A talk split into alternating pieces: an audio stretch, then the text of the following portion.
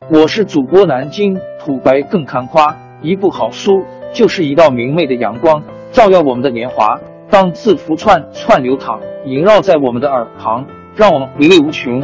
天津上元书院又和你们见面了，欢迎您的收听。听众朋友们，大家好！开讲前先打个小广告，作为主播，你们的关注和打赏是对我努力工作认可的结果，谢谢听众。天津上元书院、南京土白更堪夸主播最新专辑《平化祖国华夏上下五千年》终于上线了，一部宏伟巨作。我们的祖先以伟大的创造力、强大的生命力和巨大的凝聚力，世世代代繁衍生息，历尽磨难，从远古走到现代，从蒙昧走向文明。全书共计。两百八十三回，作为博客，我劳动我所得，付费的有声书来了，你愿意为此花钱花时间吗？评话中华上下五千年专辑的进度更新按听众的关注和评论而定。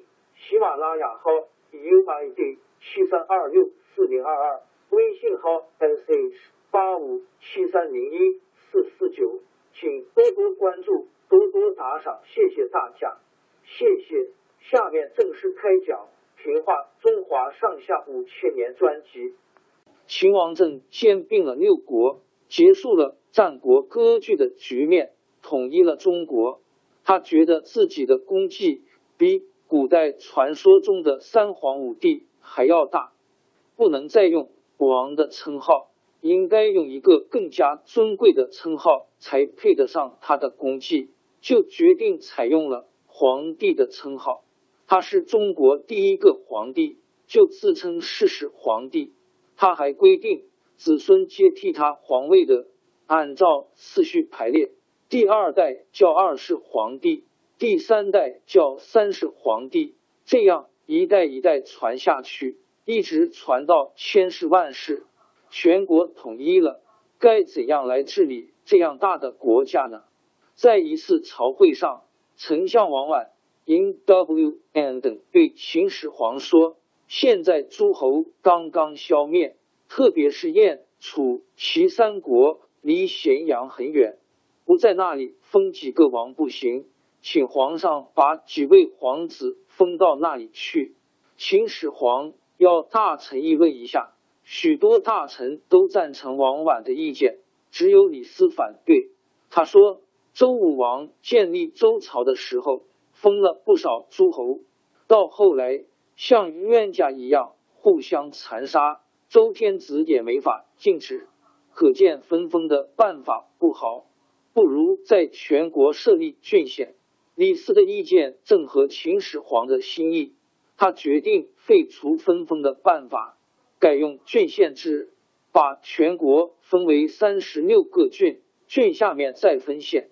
郡的长官都由朝廷直接任命，国家的政事不论大小都由皇帝决定。据说秦始皇每天看下面送来的奏章，要看一百二十一经。那时的奏章都是刻在竹简上的，不看完不休息，可见他的权力是多么集中了。在秦始皇统一中原之前，列国向来是。没有统一的制度的，就拿交通来说，各地的车辆大小就不一样，因此车道也有宽有窄。国家统一了，车辆要在不同的车道上行走，多不方便。从那时候起，规定车辆上两个轮子的距离一律改为六尺，使车轮的轨道相同，这样全国各地车辆往来就方便了。这叫做车同轨。在秦始皇统一中原之前，列国的文字也很不统一，就是一样的文字也有好几种写法。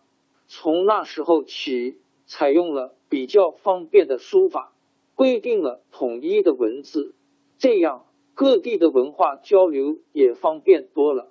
这叫做书同文，各地交通便利，商业也发达起来。但是原来列国的尺寸、深斗斤两的标准全不一样。从那时候起，又规定了全国用统一的度量衡制，这样各地的买卖交换也没有困难了。秦始皇正在从事国内的改革，没想到北方的匈奴打了进来。匈奴本来是我国北部一个古老的少数民族，战国后期，匈奴贵族趁北方的燕国、赵国衰落，一步步向南侵犯，把黄河河套一带大片土地夺了过去。秦始皇统一中原以后。就派大将蒙恬、因天带领三十万大军去抵抗，把河套一带地区都收了回来，设置了四十四个县。为了防御匈奴的侵犯，秦始皇又征用民夫，把原来燕、赵、秦三国北方的城墙连接起来，又新造了不少城墙。这样，从西面的临洮经甘肃岷县到东面的辽东经辽宁辽阳西北，连成一条万里长城。这座举世闻名的古建筑，一直成为我们中华民族古老悠久文明的象征。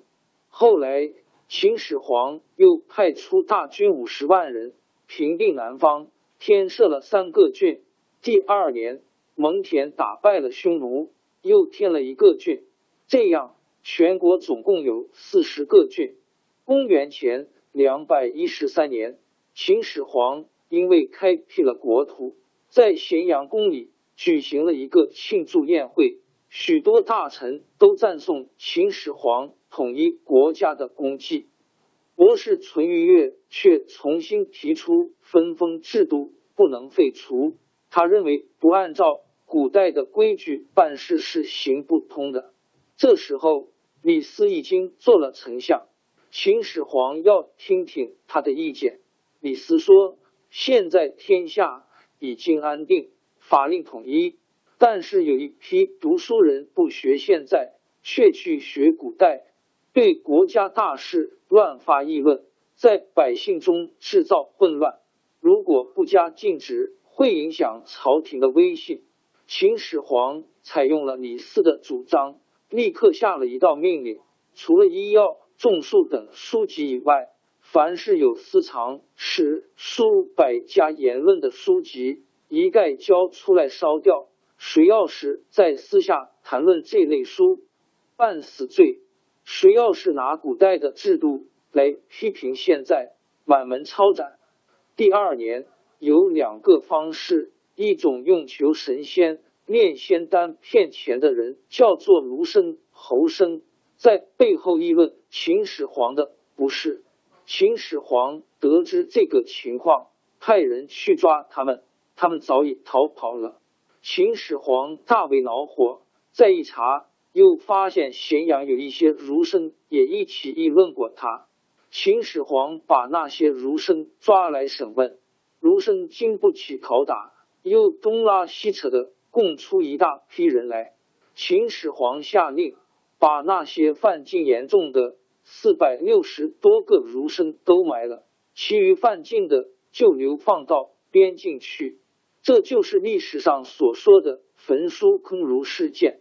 秦始皇正在火头上，大臣们谁也不敢劝他。